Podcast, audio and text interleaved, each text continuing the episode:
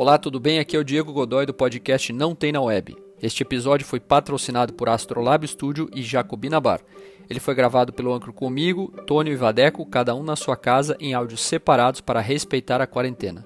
O tema do podcast foi escolhido e neste foi Ser Pai, uma homenagem ao meu querido pai, Paulo Roberto Melo Godoy, o Beto, que faleceu no dia 19 de outubro, deixando a nossa família aqui um triste vazio, mas a sua alegria continua conosco e é isso que a gente quer transmitir nesse episódio de hoje.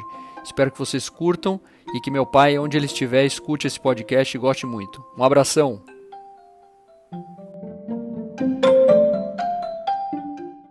Boa tarde, boa noite, bom dia, povo brasileiro e povo da internet do barulhinho do Anchor. Estamos aqui para gravar mais um podcast Não Tem na Web. Eu me chamo Diego Godoy, sou headhunter e eu gosto de ser pai. Fui bem original. Opa! Eu, eu sou o Vadeco Schettini, sou compositor, músico, gosto e amo os meus filhos. Eu sou Tônio Luna, psicoterapeuta, e eu gosto da Bahia, que é a terra do meu pai. Já dá para a gente adivinhar qual Muito vai ser bom. o tema de hoje, né? Pois é, hoje o nosso tema é ser pai. Paternidade, em homenagem ao meu querido pai e a todos os pais do mundo que já se foram, que estão aqui. Meu pai partiu na segunda-feira dessa para uma melhor, como ele gostaria de dizer. Foi no dia 19 de outubro, hoje no dia 24 de outubro, o dia da fundação da Un- Organização das Nações Unidas, a ONU. Sabiam disso? Só. Não. Hoje é o dia da fundação da ONU, por isso que tem algumas ruas que chamam 24 de outubro. Cultura muito útil, né? Obrigado. E já que estamos falando de cultura muito útil, vamos ao momento dicionário, o momento mais animado desse podcast. Momento melatonina, apesar que algumas pessoas não Melatonina. gostam que eu fale isso, mas é momento melatonina. Não, vamos lá. Paternidade, qualidade ou condição de pai. A paternidade o amadureceu. Vínculo sanguíneo, sanguíneo que liga pai e filhos. Exame para comprovação da paternidade, o famoso DNA, muito usado no programa do Ratinho, para animar as noites da galera brasileira. Nunca- E aí? Nunca viu, né? Imagina. Não. É, eu adoro quem finge que não vê TV aberta nem, nem sabe nada das novelas. Eu adoro essas pessoas. Então, então você me adora. Então você me adora. Eu te adoro. Eu te adoro. É, Pessoal, ser pai, tema emotivo, emocional, mas um tema um tanto quanto polêmico em tempos é, de polarização, etc. É, Vadeco, você que é pai de dois, né, Vadeco? Dois, aham. Eu tenho uma menina, Dois meninos. É, então, o Tônio não tem. Dois meninos. O Tônio não tem filho de sangue, mas eu imagino que o Tônio é aqueles caras que tem uns 300 filhos por aí. Por aí. Exatamente. Que todo, mundo, todo mundo se acha filho do Tônio. Eu, inclusive, me acho um pouco filho do É Tônio. isso aí.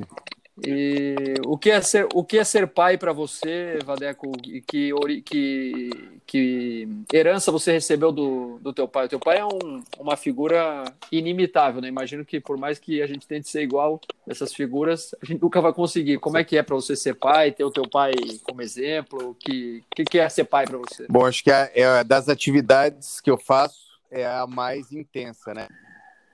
A- em todos os sentidos, né? Quando a gente fica indignado com um erro de um filho, quando a gente é, olha com aquela, com aquele amor, com aquele carinho, quando eles dizem uma coisa que parece uma bobagem, que você se derrete, você fala, cara, que massa, cheio de orgulho, isso é meu filho que falou isso. Quando você se vê nele é, em atitudes é, que você considera bacana, que você considera que sejam atitudes éticas e tal, isso é, é- dá muito orgulho. Ao mesmo tempo, um orgulho de entender e vê-los. Eu tenho um de 12, eu tenho um de 6, o de 12 está começando a seguir o seu caminho sozinho, né? E determinadas escolhas, mesmo que sejam algumas escolhas que não são aquelas que eu faria, quando você vê isso, você vê a maturidade, o, ele escolhendo o próprio caminho e decidindo coisas por ele. Isso também é um orgulho, também é uma, uma sensação muito boa. E em contrapartida, ver o meu pai, é, pai como meu avô, e ver em mim coisas que eu aprendi com meu pai, mesmo meu pai tendo se desligado do pai dele muito novo. Meu pai se separou do pai dele quando ele tinha sete anos, então meu pai não aprendeu a ser pai direito. mas ele fez um grande esforço e se dedicou ao máximo para poder me dar a condição para que eu pudesse aprender e a ser pai, né? E a experiência é uma jornada uhum. de aprendizagem o tempo todo, de muita emoção, e eu acho que não existe nada mais é, interessante na vida e, e, e bonito para quem é pai poder pensar sobre ser pai. Eu acho que é, é, é, um intenso aprendizado, já começo a me emocionar nesse momento e agradeço, enfim, ao universo, à força cósmica, a Deus, sei lá o que, ou a natureza, por ter me dado a oportunidade de ser pai e poder vivenciar isso aí. Legal. Cara, Luna, você é pai de 300. 300 ou, ou, talvez um pouco mais, mas esse assunto é de emocionar a gente que não é fácil, né? Só de, de, de não é fácil de, de, de, pensar, enfim, né? Diego, enfim, foi se despedir do pai essa semana, né? Fez, quer dizer, foi se despedir do pai faz um tempo e acompanhou os momentos finais. Faz gente, uns meses aí, né? É, uns meses aí é, acompanhando o momento final e foi a coisa é, incrivelmente emocionante, mais linda que eu acompanhei nos últimos tempos, né? É, por conta disso, algumas vezes a gente é, precisou atrasar nosso podcast, a gente precisou disso porque tinha algo muito mais importante acontecendo que era isso. E foi legal a gente trocar, a gente conversar sobre isso, foi algo muito intenso, mas estava é, conversando, enfim, com o Diego Vadeco antes, é, quando eu e o Vadeco é, pensamos no tema, só de a gente falar no tema, a gente já ficou emocionado. Eu sei que o Vadeco está tá emocionado ali agora. E eu hum. também tinha um, um pai, assim como, como, o Vadeco também, um pai baiano. Né? Meu pai é, era baiano, era uma, uma figura é, muito legal também, uma pessoa muito legal. Já faz muito tempo, meu pai faleceu em 98, já tem bastante tempo já. Caramba! É, já faz um, faz um, um tempão, mas também tive a sorte e o privilégio de poder acompanhá-lo também até o, até o final, que foi bem, bem legal, né? E alguns resgates interessantes acontecem nesse final, né? Quando a gente tem a chance, uhum. quando a gente tem eh, de chance barra coragem, né? De poder uhum. acompanhar isso, né? Porque precisa coragem, precisa transgredir algumas coisas, né? Internas e, e poder uhum. resgatar, né? Então poder é, o, ouvir coisas é, é, do pai nesse momento, entender a, a questão da, da, da, importância. E uma coisa assim, eu, eu tenho é, é, quase 60 anos, eu faço 60 anos no ano que vem. E, e minha uhum. vontade de contar algumas coisas para meu pai ainda continua até hoje em dia. Falei, putz, isso eu gostaria de contar para meu pai, isso eu gostaria de contar para meu pai. Né? Então, logicamente, aqui está embargando a voz, está pegando ran, ran, ran, enfim, né? E, e, e, de fato mesmo, eu tenho, né? Eu acompanho é, é, tantas pessoas, e tantas pessoas têm uma relação mesmo de filho, né? Tem algumas é, algumas pessoas que me chamam mesmo de, de pai de pai adotivo mesmo, que tem essa relação de né, motivos meus filhos biológicos, mas cuido de, de, de outras pessoas aí também. Então isso é isso é muito legal, isso me recompensa bastante nesse sentido, mas emociona. Eu, eu, eu por exemplo, é, tanto o Diego quanto o Vadeco, eu, eu pude acompanhar é, um pouco esse processo de, de, de, de ser pai, estar tá próximo aí e poder ver tudo isso, uhum. tudo é muito muito intenso, muito emocionante mesmo, na verdade. Né? Exato. É. Como a língua aqui já está travando um pouquinho, eu vou passar para você, daqui a pouco eu tento. Eu vou, eu vou tomar um, garden, um gardenal aqui e já volto. Vou, e já volto. Ai, ai. Bom, eu vou falar, eu vou então tentar levar para um lado mais técnico aqui da filosofia, que é o que a gente faz normalmente. Vou inventar alguns nomes também, obviamente, para manter a tradição. Por favor. Deu uma, deu uma pesquisada sobre o conceito de paternidade e achei um. Talvez vocês conheçam, tem uma, um, cara que escreveu um livro chamado Anthony Rotundo, que ele propõe a divisão da paternidade em dois períodos principais. Um ele chama de paternidade patriarcal, que começou na Idade Média e foi até 1800, e depois a paternidade moderna, que vai de 1800 até 1970. E depois, em 1970, ele acrescenta um terceiro estilo, que ele chama de paternidade andrógena. Essa paternidade patriarcal era o que o período que o pai representava a figura de poder, ele era o centro da família, ou seja, a autoridade dele era aceita com naturalidade no mundo agrícola. Ele, era o chefe da fazenda, era o chefe de todo mundo, ele tinha filhos para trabalhavam, né, tinha filhos para trabalharem para ele e formarem um, uma, um corpo de trabalho para sustentar a família e manter a, a, fazenda funcionando e todo mundo ter o que comer. Era um, era um, um chefe da subsistência. Assim. E depois a, a paternidade moderna que veio com a industrialização no século XIX, século XX, que é o pai que sai de casa para trabalhar, né? Que tem tem condutas é, diferentes dessa do pai agrícola, ou seja, ele, ele some de casa, ele tem uma ausência física, né? ele, e ele começa a desenvolver um envolvimento afetivo com a família. Até então, o pai ele era uma figura quase que é, intocável, ninguém se envolvia afetivamente com ele, a não ser a mãe, né? a, a matriarca da família. E a paternidade andrógena é essa paternidade que o papel do pai e da mãe se misturam que incrivelmente começou em 1970, ou seja, não faz tanto tempo assim que a gente está falando no pai que participa, no pai que toca, troca a fralda, no pai que dá banho, no pai que não trabalha e fica em casa em vez da, em vez da mãe que vai trabalhar, ou seja, essa inversão entre aspas de papéis, ela é muito recente, ela tem 30, 40, 50 anos aí na nossa história, contra 3, 4, 5 séculos de, de tradição de um pai que simplesmente era o, era o chefe da, da, da família e cuidava da, da subsistência. Existe, uma, existe ainda alguns preconceitos né, na, na sociedade, principalmente a sociedade brasileira, ela foi até a década de 60, 70 uma sociedade extremamente agrícola, depois que ela virou uma sociedade urbana. Tem ainda esse, esse preconceito, vocês não acham que existe ainda essa coisa do pai? O meu pai, né, já que a gente está falando em homenagem aqui, o meu pai era um cara muito, muito participativo, mas eu vejo que tem pais de amigos meus da mesma idade que eu, que se orgulha ainda em dizer assim, é, eu nunca troquei uma fralda de um filho, eu nunca dei banho, etc. E até foi interessante, abrindo algumas coisas aqui dos últimos dias com meu pai, o meu pai no final ele estava completamente imóvel, né? Então ele ficou numa cama e aí ele não ia mais no banheiro, a gente tinha que trocar fralda, dar banho nele, mas ele estava 100% consciente. E aí um dia ele, ele eu estava limpando ele da fralda ele olhou para mim e falou: "Tô me vingando dos cocô que você fez em mim". Ele me disse. Então foi foi, uma, foi, foi, foi muito legal e é verdade, né? Uma, é uma é uma boa uma bela vingança. Né? Que legal. Então é, o que, que, vocês acham? Vocês acham que ainda existe esse preconceito do, do pai e da mãe? Ainda é isso que gera muita controvérsia nas relações homem-mulher? A paternidade ainda é um papel. Porque a maternidade é um papel bem, bem claro, né? Até Freud nos ajudou muito nisso, né, Tony? Mas a paternidade ainda é um tema um pouco obscuro, né? O que, que vocês acham? Vou aproveitar e lembrar de uma frase do Woody Allen, que, ou como diz o do Vivi, é Good Allen? É... Good que ele diz o seguinte: é paternidade é algo hereditário. Se teus pais não tiveram, provavelmente vocês não vai ter, vão ter também, né? Acho bem boa essa, essa ideia.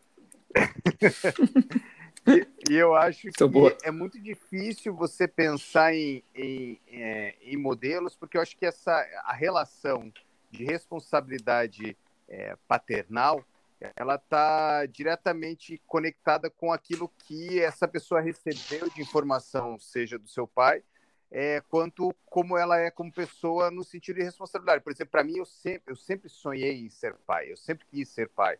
Então, assim, ser pai, pra... eu lembro que é, quando a, a, a engravidou, eu fui o primeiro da minha roda de amigos a ser pai, né? Dos meus amigos de infância, dos amigos de escola.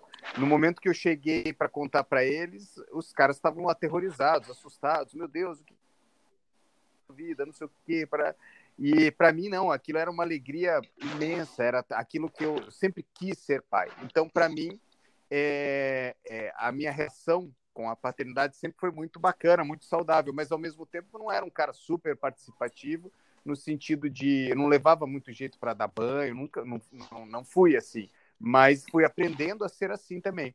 Então, porque a vontade de ser pai era muito maior do que a minha os valores é, machistas, os valores de, de, de, posição ou de obrigação também, porque eu acho que é, é, nenhum pai deve ser obrigado a dar banho no filho. É, é importante que exista realmente a vontade uhum. de dar o banho no filho.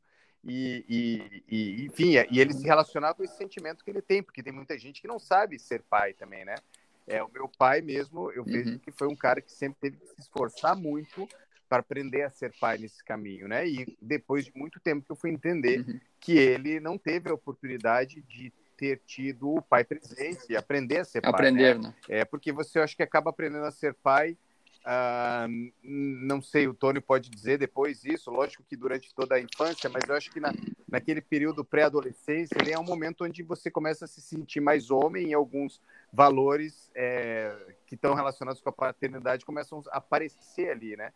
E, então eu acho que é, é muito mais a vontade daquele daquela pessoa de estar participando é, daquilo do que uma questão social. Eu acho que a questão social se fala muito dessa questão social, mas, por exemplo, o meu avô, minha mãe conta que ele, é, ele dava banho nos, nos, filhos o tempo todo, e, não, e, e, ele, isso era em 60, quer dizer, não tinha é, todo esse movimento é, da participação do pai, ele participava. Então, acho que essa teorização sobre o comportamento do pai, ela é, é, é eu não sei se ela é, é realmente, na minha opinião, é algo relevante, porque eu acho que essa relação de amor pro, do filho é uma coisa mais instintiva do que racional. Não sei se eu consegui ser muito claro assim. Sim, total. É, eu acho interessante a gente separar em o que, que é o pai e o que, que é o marido da mãe. Boa. São duas, duas Verdade. coisas. Verdade. Né? Então a gente está falando de paternidade, a gente não está falando da relação é, do pai e mãe, né? De pai e mãe, né? Gente tá falando Marido e mulher. Exatamente, né? A gente está falando somente da, da questão de paternidade. Então, enfim, né, da decisão da, da paternidade, é, enfim, do homem que consegue se é, sustentar em sua masculinidade, isso acontece, lógico, acontece dentro da relação, isso é importante, mas de, deste lugar é isso que se transmite com relação ao filho.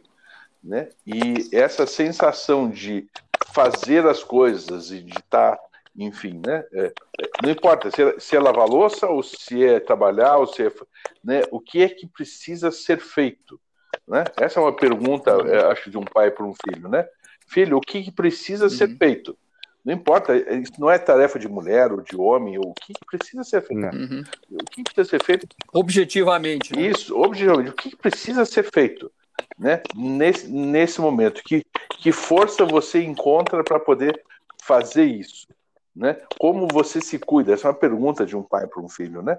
né? Como você, uhum. como você se encontra nesse é, nesse lugar e o que que você precisa fazer?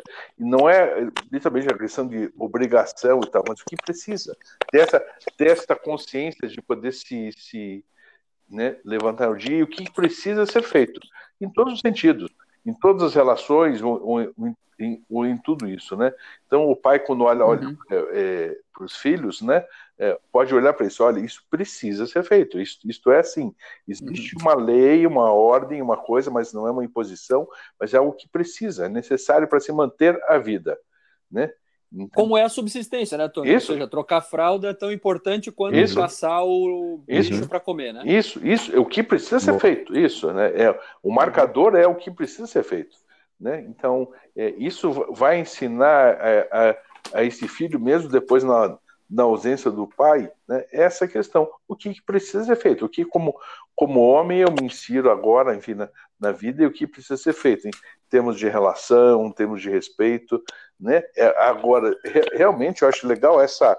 Eu não conhecia esse autor que o Diego trouxe, que, enfim, logicamente ele deve ter inventado tudo isso um pouco antes de entrar. Inventou, né? Isso, um pouco antes de entrar aqui no, no podcast, mas esta, essa. O nome é muito bom, é Anthony, Anthony Rotundo. Parece, é, sabe, um nome americano misturado com, uma, com, com... italiano, uma coisa de Nova York. Tá. Anthony Ele Rotundo. é meio redundante. Entendi. Dá, dá pra Dá... Um personagem, um personagem de Woody Allen. Né? Dá pra quase, quase, quase ver o filme. Dá para quase ver o é. filme, é. É, dá para quase ver o filme. Mas, enfim, o que o cara fala é interessante, essa evolução desse, desse processo aí de, de, de, de paternidade, porque ela é um papel, né? literalmente um papel. Então, o um papel é algo que se escreve sobre o que é que se faz.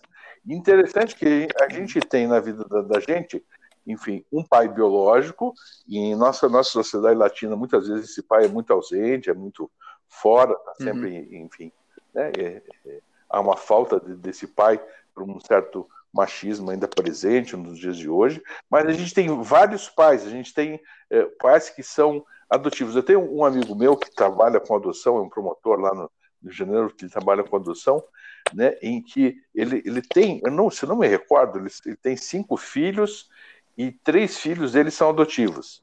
Né? É, e um dos, um dos filhos biológicos dele é, perguntou para o pai se ele adotaria ele também.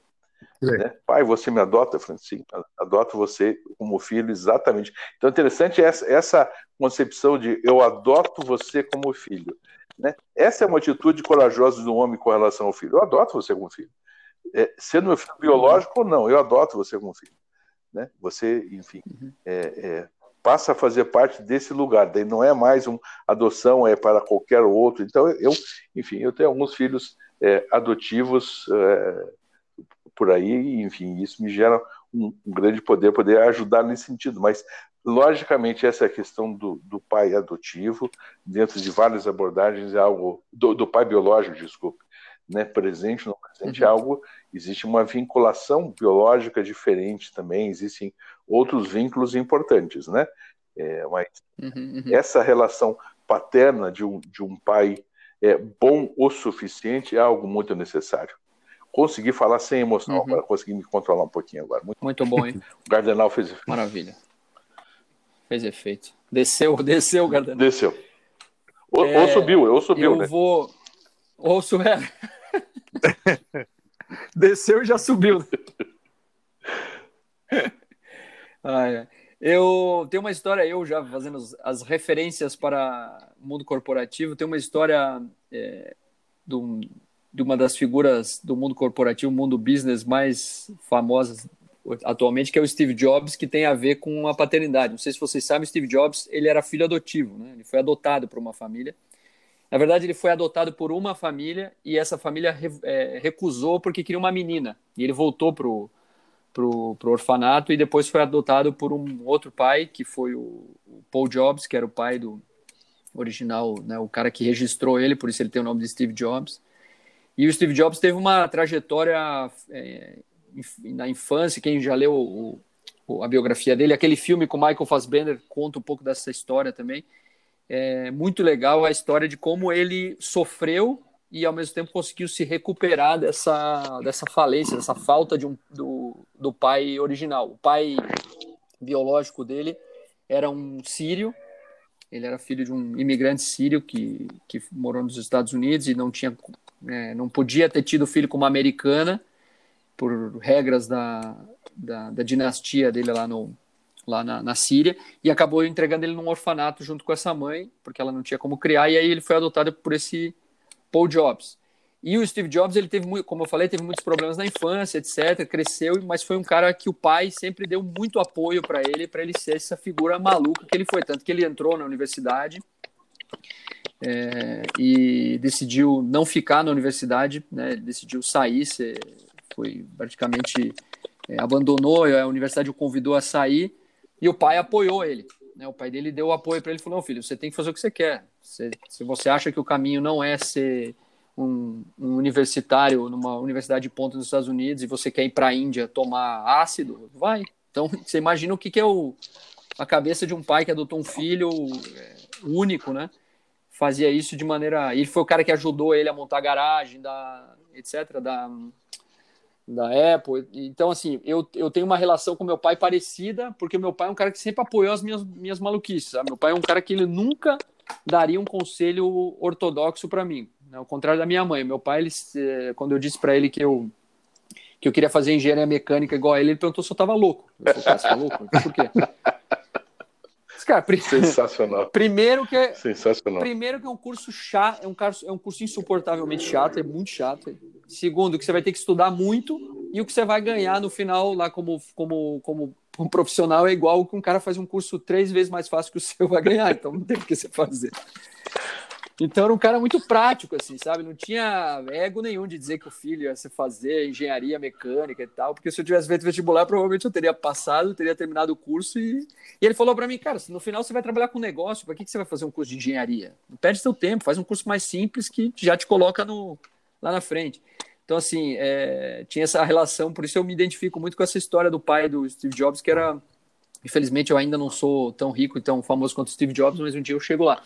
Mas o... outra chegou, coisa legal chegou. da relação. Dá para emprestar uma grana já agora, adiantado ou não? Claro, claro, a hora que você quiser. Beleza. Empresto não, eu faço um, investimento anjo, como diz o pessoal. Olha que bonitinho, que coisa, é, que coisa, né? coisa momento é. fofes do podcast. Muito obrigado. Momento S2. Isso. E depois tem uma, também uma, uma história legal do, do Steve Jobs, pra, só para encerrar, que tem a ver com o mundo corporativo também. Depois o Steve Jobs virou um dos maiores acionistas da Disney, ele virou presidente do conselho da Walt Disney Company.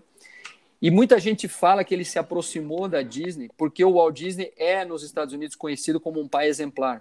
O Walt Disney abriu a Disney, ou a Disneyland, né, o parque, porque segundo ele ele ia nos parques de diversão na Califórnia e achava que os, os filhos se divertiam e os pais não se divertiam.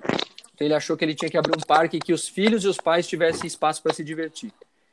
E aí ele era sempre andava com as filhas, etc. Tinha uma relação muito muito meio, obviamente, aquela coisa American é, Way of Life meio perfeita demais, mas normal para a época. Então muita gente diz que ele se aproximou da figura do Walt Disney, que já tinha morrido, obviamente, depois que ele entrou na Disney, mas por causa dessa coisa do, da, da figura paterna. Então é louco como, como a gente não ter, né? Quem não tem essa figura paterna, como o Vadek contou que o pai do que o avô dele saiu de casa e tal, como quem não tem essa figura paterna, às vezes é, acaba se aproximando de maneira antagônica, né? Faz um exagero na hora de ter um, um filho ou, ou, repete o comportamento, mas o Steve Jobs ele conseguiu no começo ele recusou a filha e tal, mas no final ele era um todo mundo sabia que ele era um pai até exageradamente é, afetivo, assim, ele deu tudo que ele pôde para os filhos. É, é, o que, que você acha? Acho interessante, na verdade até é, na verdade não foi o meu avô que saiu de casa. Isso é uma, um fato interessante. Foi a minha avó que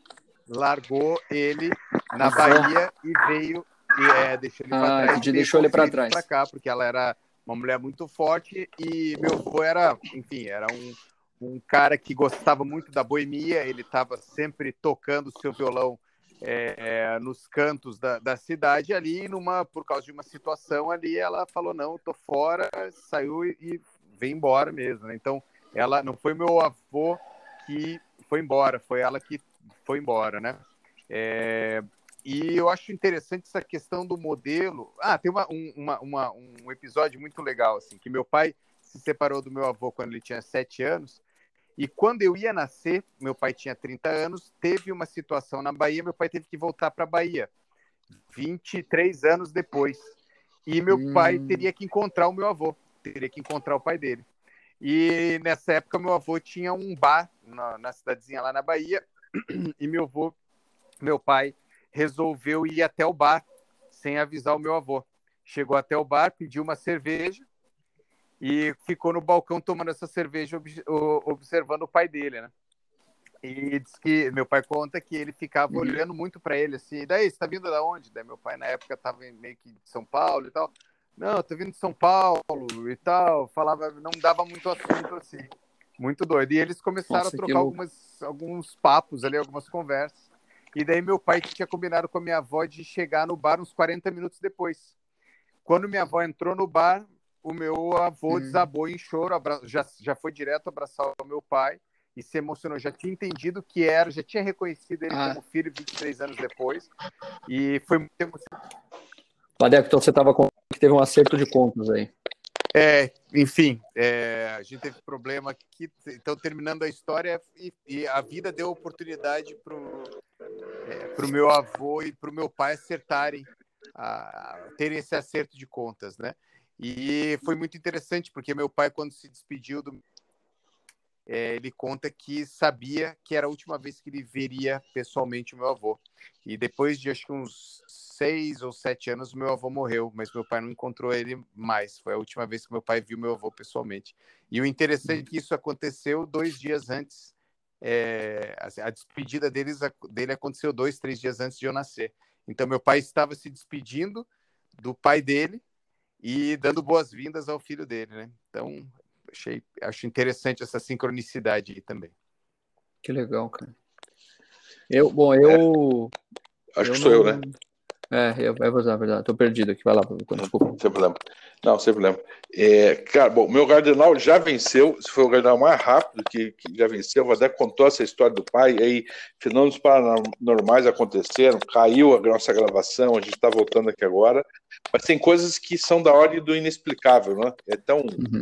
Tão maluco isso, né? Maluco, acho que talvez uhum. seja é, algo que mais se aproxima de, de da, da, explicação da, dessa história toda. É tão, tão interessante, tão tocante que a gente fica curioso, é quase como se a gente quisesse estar lá no, no bar vendo é, é, o, o, uhum. pai do Vadeco, enfim, né, recebendo esse abraço do pai dele, né, que coisa mais, mais, mais incrível, né? E depois, enfim, segue para uma é, para outro lugar e as pessoas não se encontram mais e tal, né? Mas esses encontros são, né? Eles, eles passam de, de geração para geração e são, são muito, muito emocionantes também. Eu também tive, enfim, né? meu pai é baiano, meu, meu, meu avô era baiano, meu avô era, era, era coronel cacaueiro, do interior da, da, da Bahia, daquela região lá da Bahia, né? De Itabuna lá para dentro, lá também tinha um cara sempre muito muito forte, muito muito emocionante nesse sentido, né?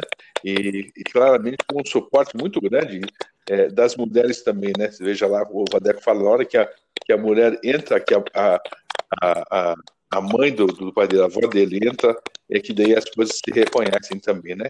Eu acho, uhum. enfim, todas as histórias muito potentes, muito bonitas. Eu acho que a gente está mais ou menos chegando no período final do, do, do Sim, podcast, já passamos. Né, Vai passando. Dessa vez foi longe. Dessa vez foi longe. Foi longe, foi longe. Bom, pessoal, eu não vou nem recomendar nenhum, nenhuma literatura, nenhum livro, só vou deixar aqui a minha homenagem ao meu pai, Beto Godoy, que partiu no dia 19 de outubro e deixou um vazio enorme, mas estamos é, com ele na cabeça, aliviados com a ida dele, porque os últimos dias não foram fáceis, apesar dele não ficar nem, em momento nenhum, ele reclamou da, da situação dele. Até hoje de manhã eu li uma, compartilhei aqui com a minha família uma, uma frase do Epíteto falando sobre. O Epíteto escreveu um livro no leito de morte dele. Foi, foi assim, foi para minha mãe a prova de que o, de que o pai era um filósofo mesmo. O cara naturalmente. Naturalmente, não, meu pai era um cara que lia muito, né? Então, provavelmente ele, ele incorporou isso durante a vida. Então, vou deixar uma homenagem ao meu pai e a todos os pais que estão aí ou os que já se foram. É, bom, eu. É, bom, que eu, que, que eu posso indicar? Eu vou indicar um filme que eu acho interessante. É, na verdade, fica. É, é, um filme com o John Cusack que se, é, que se chama Ensinando a Viver. É filme muito bonito que ele quer adotar um menino. É sobre um pai que adota um, uma criança que, que a criança acredita ser um marciano. Esse cara ele é um escritor de ficção. É um filme muito bonito, muito emocionante e eu acho que tem tudo a ver com essa postura e essa é, atitude de ser homem independente de ser pai biológico, você ter uhum. essa, essa, essa possibilidade de adotar é, uma criança, adotar uma pessoa para te acompanhar durante a tua vida. E, enfim, tentando conectar com a ideia é, com a homenagem do Diego, eu indico que os pais sejam pais mesmo, que olhem para os seus filhos, que aprendam a errar, que não tem problema errar, que a gente pode estar errando, é não é impossível a gente ser certo o tempo todo e que a gente possa amar os nossos filhos e estar tá com eles da melhor maneira possível. Isso não significa abandonar outras coisas para estar com eles, mas estar ampliando cada vez mais a conexão com eles, porque é, como a, a, passagem, a gente acompanhou a passagem aí é, do pai do Diego e como é bonito ver é um pai e um filho nesse processo.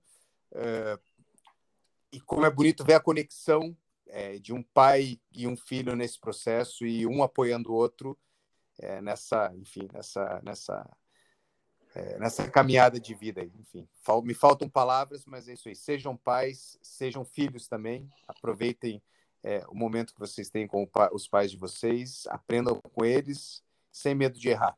E aproveitem que a vida é muito massa por conta de todas essas questões, enfim. Isso aí. Santo Deus, segura a emoção. Vamos lá. É, eu, não, enfim, como, como, como sendo o, o, sênior aqui do, do, do, do, eu quero dizer uma primeira, uma primeira questão ao, ao, ao Diego Vadeco, uma coisa que eu testemunho, e tenho certeza absoluta que vocês são bons pais. Né? Isso não é da boca para fora, isso é um testemunho de verdade do que eu posso acompanhar e do que eu posso ver. E fico muito feliz em estar dividindo com vocês esse espaço aqui também.